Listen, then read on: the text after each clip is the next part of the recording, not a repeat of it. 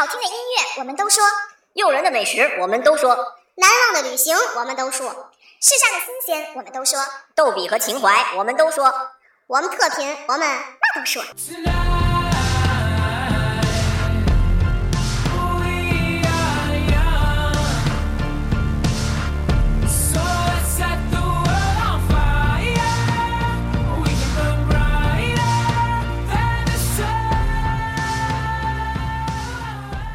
大家好，欢迎收听新一期的青葱调皮，这里是荔枝 FM 幺七八七零六八，我是主播大静静，我是小管。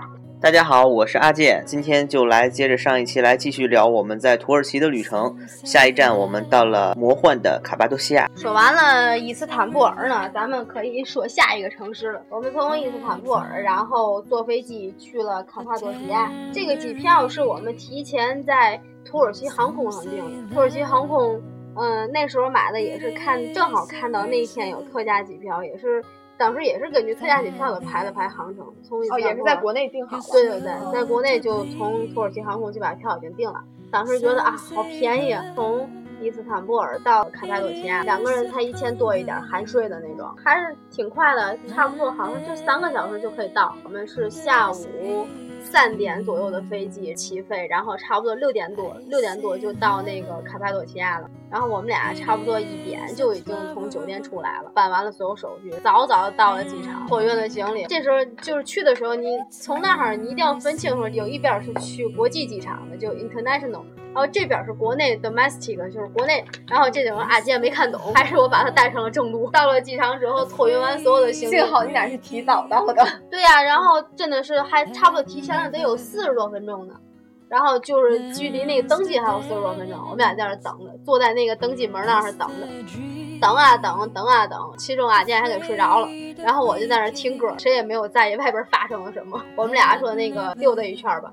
溜达一圈，回来发现这个登记门的人都没了，你知道吗？哦，这就是你们说的那段就误机的那一段是吗？然后说，哎，奇怪了，什么情况？然后一看，哦，那边登机了，我们就拿着护照排队。排到我们的时候，人家说你们不是这班航班的。然后，嗯，我当时我就傻了吗？我说为什么不是这班航班？他说那个那个航班马上就要起飞，在旁边那个门刚才换登机门，难道你们不知道吗？他们那边会经常的突然换登机门，然后。可能人家那边也会广播找我们两个人，但是因为他们是用土耳其语念的，我真的是听不懂的，所以完全听不懂。嗯。就你完全想象不到他们是怎么念我的名字的，你知道吗？一般的像国内如果换了嘛，他也会在那个大屏幕上显示他是现在换的哪个。没错，嗯，所以我觉得这点就特别奇怪，就没赶上飞。但我们在拿着护护照到正确的登机门的时候，人家飞机已经起飞了。那你们托运的行李在那个飞机上呢？对呀，行李在那个飞机上呢。但是有一点就是，因为我们人没上飞机，所以行李也没去，也没跟着上那个飞机。因为我们已经订了转天的热气球了嘛，所以今天无论如何要到，不然那热气。球是不退钱的，之前热气球也是在网上就是订好了的，不能改的那种。热气球是那个专门有一个网站，就叫 Cappadocia Balloon 的那个那个网站，它有专门的一个官网。机场它不是有卖机票的地方吗？然后我就跟他说，改签吗？对，去改签的地方，我就跟他说，因为我那个飞机没上去嘛，我想改最快的一班，然后到卡帕多西亚。那个人说啊，最快的今天还有一班，但是是要到卡帕多西亚的另外一个机场，那个机场好像就是离那个格雷梅比较远。凯塞利机场对，叫凯塞利机场，离我们的酒店也挺远的。最起码你能到，但是当天能到，但是到的时候也是当当天晚上已经十一点了，差不多。跟改签机票的人特意确认了一下，我说那我的行李会不会就是不是就跟着我新的这一班飞机就到了？他说他说嗯。一定是，他肯定是跟着我们新的飞机走的。按说也应该是这样。对呀，要不然你肯定要行李跟着人走嘛。对。改签完了，就是变成晚上差不多是七点多的飞机了。嗯。然后就等啊等，好不容易等到上了飞机了，然后。飞到了凯塞利机场。凯塞利机场，当时我心里就有种种不祥的预感，我觉得不会这么倒霉，行李到不了吧？你就这么不相信他当时很敷衍你的嗯一下？他当时很肯定，觉得应该是没问题。但是我老觉得这事儿就是改来改去的，很可能会出现问题。上飞机之前又给酒店打了一个电话，跟他说我这个，因为之前我订的那个酒店，他以为我是从那个那个离格莱梅最近的机场下飞机嘛，所以他们他是有那个接机服务。对对对，他们酒店都会派车。车，然后到机场去接你，因为其实格雷梅是一个很小的一个镇子。如果比如说这家有一个人订，那家有一个人订的话，他们会一块儿，然后说因为今天晚上有一趟飞机到，然后会派一个车，然后接上所有的人到这个小镇，一个酒店一个酒店把你放下。对对对，特别方便。给那人打电话说我们换了一趟飞机，所以也 换了一个机场，所以就麻烦你们得去那个机场去接我。晚上差不多十点半到了那个机场了，然后我们就去来出来取行李，等啊等到最后都没有行李，然后机场都空了。对，机场已经没有人了，然后就只剩下我们俩。我说啊。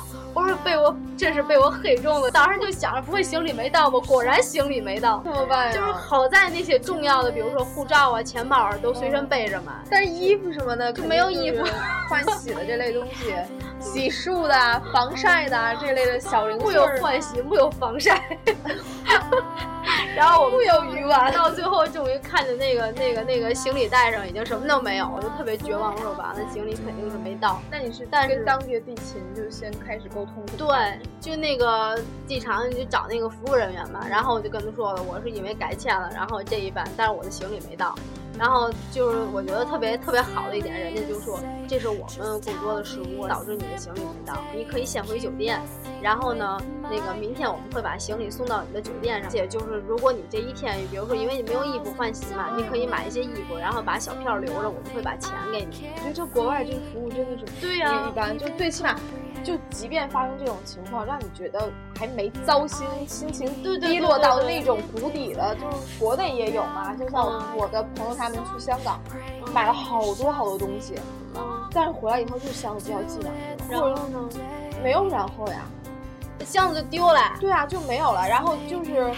他还帮我们带了好多东西，然后我们当时还特别纠结，要不要这个钱，我们到底是给还是不给？就是我们的东西没有拿到，但是人家买的东西是给给给我们带的。国内的一个航班很多确实都会有这样，像那个，像那时候我妈他们一起去那个马来西亚嘛，他们回来飞的也是，我不应该不应该说什么。某航啊，对，然后还是很大的航空公司，然后回来以后就是随便给我摔那个行李箱，就把我行李箱摔坏了，然后也没有说什么，因为但是我觉得行李箱里好像很正常，就是哎，反正就是对对对，摔坏啊。然后我上回我去日本的那个也是嘛，也是坐的某航，然后。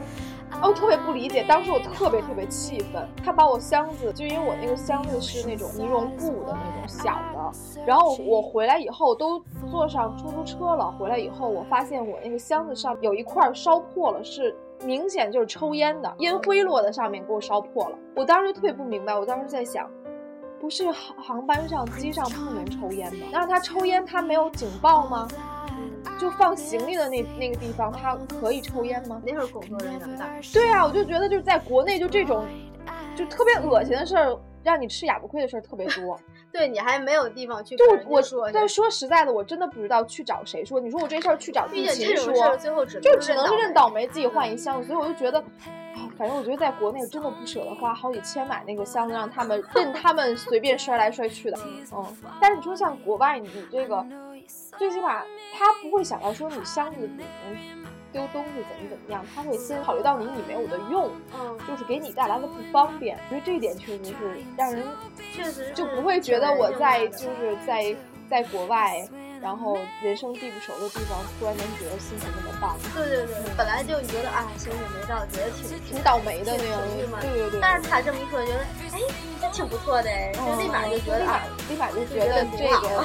就很多东西就 no care 了，对对对，然后无所谓了，那就，对对对，我就先放，现在先去玩吧。对，我不用担心啊，而且他确定这个行李是跟着下一班飞机来的。他已经查到，他有，其实他他就他有这个态度，你心情就好很多。我们俩等于就把这个事儿解决完了之后，然后我还特别担心外边的车会不会一直在找我，找不着，然后大晚上我要到不了怎么办？然后我就一个劲儿的让阿健去外边等那个沙头坝子，然后阿健在外边等了半天，后来跟我说没有车呀，当时就有一种更不祥的预感了，你知道？我说怎么可能没有车呢？然后就没有人在找我，你们俩就那个背着就这么一个小包就出来了，看见确实停着有三辆那种那种。那种有点像那个依维柯的那种车，其实是梅赛德斯奔驰的，都是那种他们都是用那种奔驰的那种车。有两辆车已经走，就剩下最后一辆了。然后下来一个男的，举着一个那个一个那个有一张纸，上面写着我的汉语拼音，你知道？问我那个你是不是那个某某某？我说啊，我是我是。然后那男的，你的行李呢？我说我的行李。那个明天就到了，知道吗？我也不想再跟他解释一遍了。对，我说 it's a long story。OK，然后就我们俩就上车了，上车也挺逗的，我们那车就一路开嘛。因为是已经当时解决完这个事儿，已经十一点多了，已经很很晚了。开车那个司机呢，就因为从那个机场到格雷梅差不多需要一个半小时，所以就还是挺远的。嗯，而且而且他是专门过来接你们吗？就是接他们，大概是派了三辆车接所有要去格雷梅的人。哦啊，他们当时他们那个镇上都是这种服务，那一车人嘛，除了我们还有好多老外。然后我们就坐在最后，因为我们来的最晚，然后我们就坐在最后了，特别困了。然后所有人在车上都睡觉了，而且外边都已经黑了嘛，而且是在山里的。那个司机就在在那儿在前面开车嘛，然后我都已经睡得迷迷瞪瞪了，就突然间一个急刹车，你知道吗？一个急转弯的那种，所有老外在。呜，就这样，你知道吗？就就感觉就是出事儿了的那种。就听前面在说什么吧，然后因为那个司机已经很困了，那司机就是疲劳驾驶的那种了，你知道吗？有一辆车过来，就特别困的反应及时，然后差点就撞上对面的车。这时候坐在那个司机后边有一个外国的一年轻小伙子，看看着样子就二十来岁的那种。后来就跟司机说：“那个那个，你太累了，你不要再开了，你知道吗？”就特别严肃的跟你说：“你太累了，不要再开了。”对啊，说扯到全车人。全车人的性命，外国人就跟全车的人说：“大家同不同意我来代替他开车？”然后如果同意的话，大家可以举手。然后我们就都举手了。那个司机就坐在旁边，然后帮他认路那种。最后开到了那个那个格雷梅那镇上之后，司机又坐回来，就把大家一个一个送回酒店了。但是当时已经差不多已经一点多了，夜里一点多了。对，那肯定会很累。对，而且就是你们大家都睡觉，整个车里的气氛是这样。其实好像车上还开着音乐呢，我记得。等我们到酒店的时候，就是已经挺不好意思的，因为那么晚大家都已经睡了。然后酒店那个应该是，我觉得他们应该是每个人可能是就承包这个，有点像自己家似的，他们也住在那个那个酒店里边，就那种洞穴酒店。那个人出来给我们开门的时候已经很不耐烦，就一脸倦容的那种，你知道吗？就感觉那表情说。为什么这么晚才来？开了门之后，我说要不要今天 check in？啊，钱包了，承包了，已经困得不行了，你知道吗？连护照都没看，着，直接把钥匙给我，我们就就回屋睡觉了，也没有洗面奶，什么都没有。然后好像国外的都没有什么洗面奶呀、拖鞋啊这种什么没有。对，拖鞋一定要自己带。行李没有了，那你们后来等于第二天就真的去出去去买点衣服什么的吗？嗯，也没有，因为你不知道去哪儿买衣服。因为第二天早晨差不多四点多，你就被热气球那个那个车下路巴宁扣就就叫你们，然后就接走了。对对对，他一般四点多，四点，因为五点多就要就要飞了，所以他四点多。他这还赶场吗？因为就是按照应该是他是有早晨五点那一段的是气流最稳定的时候，在这个，因为他是在这还是比较就比较科学、比较专业的。对对对，我还想就是什么时候去，什么时候飞呢？啊，不可能。他只有就在气流最稳定的时候才会飞，嗯，所以早晨那点儿是最安全的嘛。而且你可还能看那个，也不是那时候已经是出了五点多已经但是好像就确实是也是随着这个土耳其越来越火嘛，我就觉得，嗯，好像是热气球这个，只要是去土耳其，我就都都会去看必玩的一个项目。对对对对对，嗯，然后感觉。呃，从图片上，或者说从视频上，嗯。或者说这些综艺节目上来看，觉得还是没有什么危险性，还是挺浪漫的。但你去玩的时候，会感觉比如说危险吗？就是即将要起飞的时候，你可能会觉得有点担心，因为我们去之前的时候也出过那种问题，就是看新闻上有一次是一个热气球。然后忘了是什么原因，我只记得那新闻里是最后是上面热气球着火了，然后就就掉下来了嘛。那，它飞能飞多高？好像也没有多少米吧，一两千米左右应该，就是很高了已经。驾驶员也就凭借那个那个，一般应该我反正我对物理也不太了解，反正就是点一次火，然后然后停一会儿，然后让它稳定的沸一会儿，再点一次火，可能又会上升一段，然后再就是那在这个就这个热气球这个。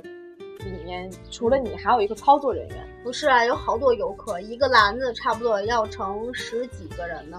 哦，不是一个人一个呀，有那种 VIP 的，但是那个很贵，那个适合于用那种求婚的那种，哦，比较浪漫的。有那种 VIP 的，一个篮子里除了驾驶员还有两个人。你在那儿坐热气球的话，一定要选那种比较专业，然后就是历史比较久的那种热气球公司。当地有好多热气球公司呢，在那哈，嗯，但是很多都是口碑最好的私企之类的那种，对对对对对，就是我买得起一个热气球，我就自己织这么一套儿。它那倒不是，它倒我觉得规模倒不是说会有差别会很大，但是就是有的那种热气球公司，它可能为了赚钱，它可能比如说。一般最安全都是早上飞，但是可能有的它那种可能中午也会飞，但是中午的时候其实气流已经不稳定了。然后你可以去那个游戏里也提到了那个官网，然后你可以去那个官网上去预定。我记得当时我们的价格是一百六十欧元一个人，飞行时间大概就是四十五分钟。首先热气球特别稳，它没有任何的失重感，然后它是缓缓的缓缓的上升，包括它下降也是缓缓的，你是感觉几乎是没有任何感觉的。但是可能就是。只要你要是不怕高的话就可以，有些人恐高的话可能就觉得挺吓人的。它那个热气球也是方向随时在变的嘛，它没法控制这个方向吗？还是它有一个什么？就是它是应该是可以控制方向的，对，因为我我记得它有很多根绳子，你知道吗？它是用绳子控制方向的。那个热气球下面有好多绳子，嗯，但是我觉得肯定有有有几个是用来控制方向的，所以这个必须得是专业的技术人员去做。对，没错，不能是随便支一摊儿的就 就上去了。卡帕多西亚那一块的地貌是特别比较奇特的嘛，就特别像那种活性表面、月球表面的那种的。它有好多景点嘛，就是你可能在第二。天的那个在那个徒步旅行的时候，你就能看到，可能这个景点叫这个名字，那个景点再叫那个名字。但是你坐热气球的时候，你就能从上面往下看，嗯，看到一个就是就是鸟平面图，对对对。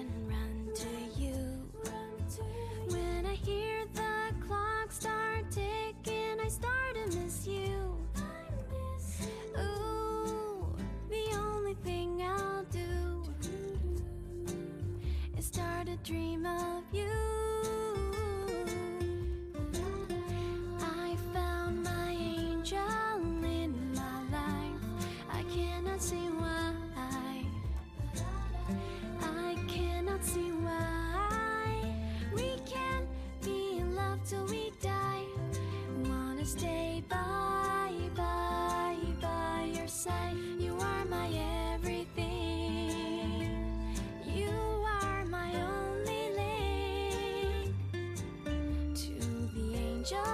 刚才小瓜给咱们讲完了这个热气球这次的那个行程，你们还有别的其他的比较特殊的回忆给大家分享？我觉得值得一说的就是我们在卡帕多西亚的第二天，然后我们自己阴差阳错的自己设计了一条徒步路线，虽然这条路线很苦，但是沿途也看到了。很多美景，怎么还叫设计了一条路线呀？因为这不是人家传统的路线，是因为我的导航。误撞吗？对对对，是因为我的导航突然失灵了，然后，呃，我错走上了一条人家当地传统的一个，呃，也不是传统的，人家当地的一条很少有游客走的路线。其实本来吧，我们俩是想按照人家那个红线，他们当地旅游是有一条红线，一条绿线。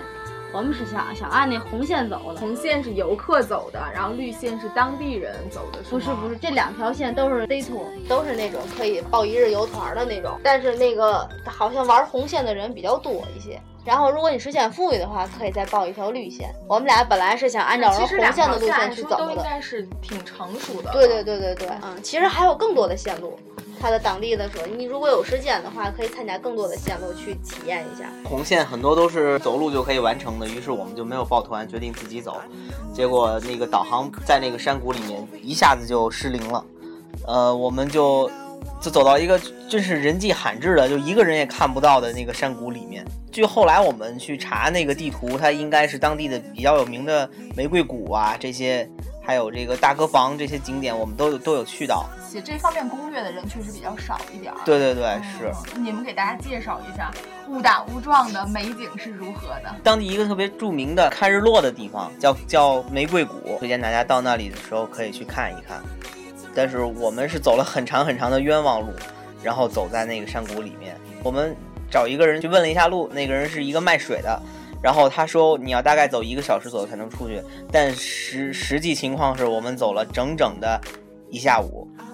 咱们是从早上九点出发的，然后下午四点多才走出去，一共走了差不多七个小时。再加上我们头一天的行李没到，也没有防晒霜，穿着短袖，然后在那种土耳其特有的那种烈日的烤灼下，虽然那个时候是五月份，但是土耳其的紫外线强度非常非常强。这个我有看到，看到阿健他的那个攻略里的那张照片。对我就是当时这一天徒步下来之后，整个全身都是晒伤的，第二天就开始蜕皮，从脸啊到胳膊腿全都开始蜕皮。所以大家到土耳其旅游一定要带好这种防晒指数比较高的那个防晒设备。啊，那为什么叫玫瑰谷？它那个山谷的形状，如果在夕阳的照射下的话，好像就是玫瑰花丛一样的那种感觉。在夕阳的照射下，它那个颜色就变成粉红色了。哦，是以颜色为命名的。对，玫瑰谷之后的行程还有哪些就是比较经典的，值得给大家推荐一下？给大家说一下。从玫瑰谷出来之后，我们几乎就到了我们这条徒步路线的最后一个景点，就是那个大个房。整个双腿已废了，已经。英文名叫嘛来着？叫 c a v a s h i 嗯 c a v a s h i 那叫大个房。好多人会误会鸽子房就是大个房，其实这是两个景点。鸽子房你可以看到山谷里边，它有一个有一段地方是特别密集的，那个山里边有那种小跟那种小窗户似的，一个一个一个一个的那种，那个叫鸽子房。鸽子房跟石窟似的是那种吗？但它是只是那种小窗户，是石头装的那种小窗户，就是鸽子在里边那个可以可以栖息的那种地方。嗯，我记我就记得那一块颜色很浅，就是那种有点发浅绿色的那种岩石的颜色。大鸽房呢，就是最后一个景点，是整个像一个城堡，对，像一城堡一样的一面，上面也都是那种小窗户，但是那个感觉就比较壮观。这个景点不是提供这个鸽子栖息的地方是吗？它也是。那你刚才说容易让人有误会，以为这名字很像嘛？大家以为可能想去找那个大，它是两个景点。对，是两个景点，但是你沿着红线走，这两个景点是都可以路过的。只不过红线的最后一个景点应该是大个房，中间路过鸽子谷，走到。大个房之后，等于就到了红线的最后一个景点了嘛？感觉两个人都已经累废了。在景点的尽头有一个卖水的，应该是那种小酒吧那种东西的，连酒吧都不算，就是街边的一个小店家的那种。对，嗯，然后我们趴在他桌上就睡着了，真的是睡了差不多得有半个多小时，已经累废了，都已经。还有两条死狗。真是累成狗了，已经 累成狗，热出翔，简直是太热了。在那儿醒了之后，就问问老板怎么回到那个格雷梅镇那个公共汽车站吧。好像你说那儿的汽车是不是也比较有特色？对我们老板，我们本来是想问老板，就是我们走回去的话。那个是不是很容易？然后老板就说，首先走回去呢，其实也挺远的。再有一个，对你们来说，走回去是一件很难的事儿，因为对对对，因为路程比比较比较复杂，你们不一定能找到回去的路。就你们最简单的办法就是到外边那个公路上坐一个公共汽车，坐两站就到了。我们想赶紧尽快结束战斗，跟两个民工似的，坐在马路牙子上等公共汽车。其实感觉还挺幸运的，然后没等多会儿，直接就等到那个车了。对对对，冲上车之后，整个一车的那种穆斯林装束的农村的人们看着我们两个人，感觉跟看外星人一样。你俩的装束应该对比那边时尚，时尚最时尚。对对，我也想说这句话，因为车上的人你一看就觉得，嗯。真的就是还有那种高原红、农村红的那种那种肤色。我们上了那车，所有人都用特别异样的眼光看着我们俩，我们俩也觉得挺奇怪的，就被人一直盯着。嗯。感觉好尴尬呀，什么情况？上错车的感觉似的。坐了两站，然后很快就到了，因为它是沿着外围的公路走的，所以很快，不像我们在山里绕啊绕的。那一路上都没有车，几乎。我们回到格雷梅镇之后，晚上还是吃了一顿比较丰盛的晚餐。格雷梅小镇的夜晚还是非常非常美丽的，伴着白兰地，然后吃了它当地比较特色的，那叫罐羊吧。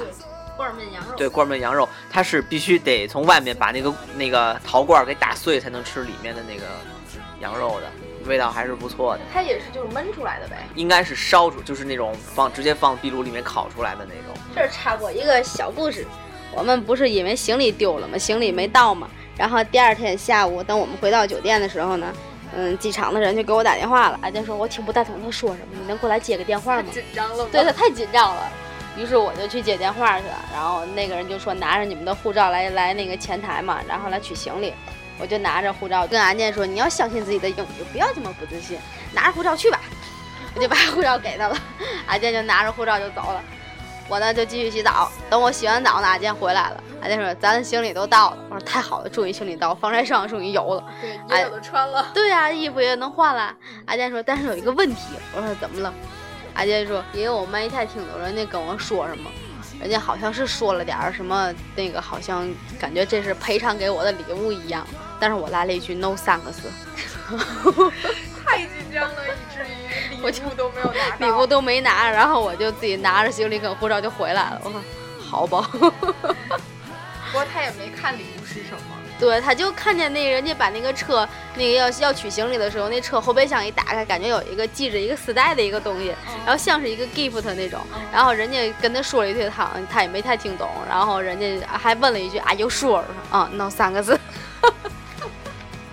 所以我觉得人家确实是很有诚意来来道歉的那种，其实挺感动的，即使没拿到也觉得挺感动的。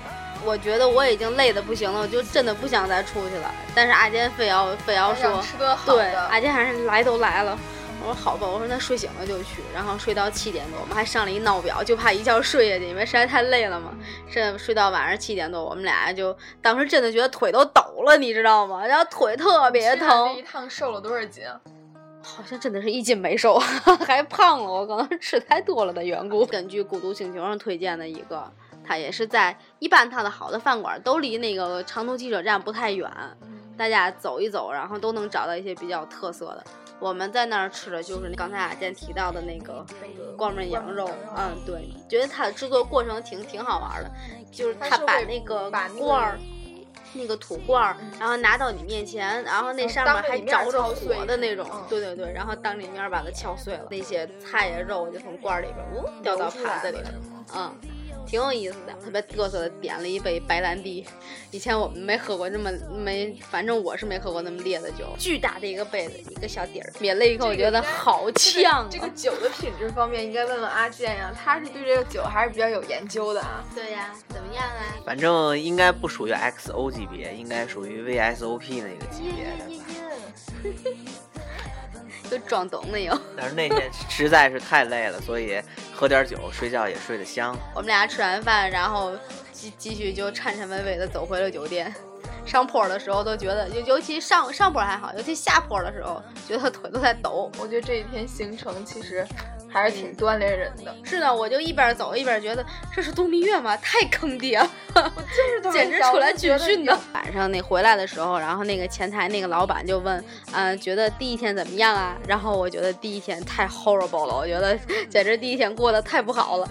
他说，那你第二天可以跟团走一天嘛？然后我们就在他那儿就报了一个绿线的，第二天绿线的团儿，那种反正跟着车走嘛，就觉得也没这么累了。松一些了，对对很多对对事情都让人家帮你安排好了，也不用费脑不用费体力。所以就很容易定好了一个点儿，所有第二天要去绿线的，然后几点在大厅集合，会有那种 shuttle bus 过来接嘛。所以就跟着绿线走的时候，就有点儿跟团儿的那种感觉了。就至今好像那个景点儿叫什么，我就已经记不起来了对，跟团走就是这点，啊。只是当时玩一个过程，可能对后来品味的东西就没有什么印象绿线这边，我觉得推荐大家去看这个，呃，卡帕多西亚的地下城，这个是非常非常宏伟的建筑，整个一个就是地下也是像像城市一样的这么一个构造，错综复杂的，它应该是这是天然的这个洞穴，然后是当时的基督徒逃避迫害，然后大家都转转到地下去生活，嗯，后面里面非常非常的设施齐全。就是包括厨房啊，包括他们的教堂、祈祷室都是很齐备的，下面有八九层那么深说，当时的人在那里面住完全是没有问题。没有问题。对对对，虽然地下一直到八九层，但是我们爬到了地下三层还是几层的时候，对，空气是很清新的，不是特别理解不潮也不闷。对对对，那它的通风系统应该是当时来说做的是很好的。对对，比较先进的，而且绝对的易守难攻。绿线的中午饭是在团费里边包括的，他在车上会问你中午饭大家想吃什么，就是他有固定的几个套餐，烤羊肉有烤鱼，几乎就是这两种，所以就按照习惯，我们俩还是一人一人选一种嘛。中午吃饭的地方还是比较有特色的，在一条那种小溪上边，吃完了之后还可以到小溪的亭子上去休息去，那个啊亭子做的景对对对，那亭子做的也比较有特色，有点东南亚感觉的那种小亭子，嗯，挺惬意的，水也比较清澈，挺漂亮的景色。绿线结束之后呢，我们大概的日程计划都已经完成，但是卡帕多西亚有一个比较有特色的地貌，就是仙人烟囱。我们之前的红线因为没有按照出那个人家景点路线走，所以没有看到。这个当时小瓜觉得非常的遗憾，不甘心。然后就特地去走了一对对对对，虽然那个时候身上已经被晒得剧痛，然后就是已我也就已经有被晒伤了，然后也浑身酸痛的，但是我们最后。还是，既然都去了吗？还是对对对，肯定是要坚持坚持走到那那个景点去看一下。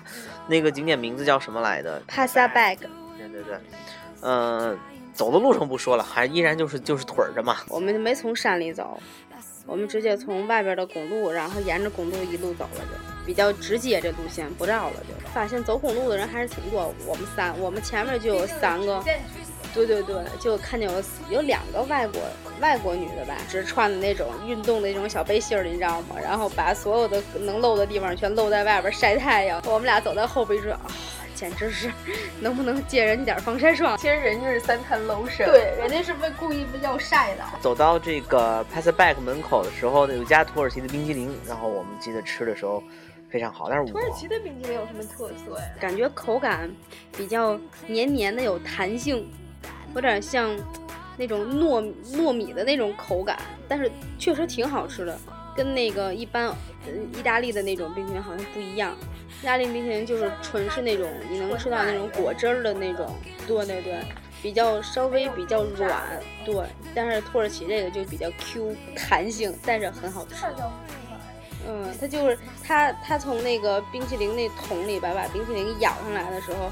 好像还会有一些比较复杂的动作，拉黏，对拉黏儿那种的，好像跟南方那种，就是弄那个扎糖似的那种啊，有有那个感觉。他们去打那个糖的那个过程，对对对，感觉就跟炒一会儿似的那个，然后就等再弄到你那个脆脆脆皮甜筒里。仙人烟囱为什么说大家一定要去看看呢？首先它的。那个形状确实是挺奇特的，看上去像蘑菇一样。那些那个驴友们的攻略上下面写的说那个地方叫求子圣地，你也可以想象一下，脑补一下那个仙人烟囱的形状。这只能脑补了。对，如果你想看比较那种具体的形状，可以看阿健的游记里边也会有那些具体的照片。就算是风化形成了，怎么能风化的那么那么恰到好处呢？大自然的奇特的力量。我还要再翻一下阿健的那个攻略，嗯，再仔细的看一下。我当时还真的没觉得，就是没注意到这个是这么特色的。听你说了之后，我想再去回去补一下课。整个卡帕多西亚就是，呃，仙人烟囱是比较著名的那种地貌嘛。但是仙人烟囱最集中的地方就是这个帕萨拜，所以大家有时间的话一定要过去看一眼。早晨吃完早饭，然后从酒店一路从公路腿着到这儿嘛，然后看完了之后再腿回酒店。差不多来回来去，路程上需要三个小时。我们回到酒店，中午在卡帕多奇亚也是另外一家餐厅，中午吃完了他的吃完饭之后就也 check out 了嘛，然后就在那个镇中心等着那个大巴车，是去帕姆卡莱的夜车。我记得是下午，可能是不到七点，差不多七点发车，因为当时天还亮嘛。就是 metro 的大巴车，卡帕多西亚这这一一天的行程也就结束了。对，那咱们要不然就把下一个你们去这帕姆卡莱的放到再下一期，就是就咱们这土耳其的夏来说，可以，因为这个后面还有那个棉花堡的那个，也是一个比较重点的一个景点。对，也要棉花堡着重的给大家再讲一下。对，咱们放到下次，咱们下次再说。那这一期的节目咱们就到这儿，这期我们就先聊到这儿。后面我们还有棉花堡，还有费特西耶，更多精彩的旅行跟大家分享，希望大家呃继续关注我们吧。收听节目，请登录荔枝 FM 和喜马拉雅，搜索“青葱调皮”，我们会定期和不定期的更新我们的节目。谢谢大家的支持，那咱们就下一期见喽。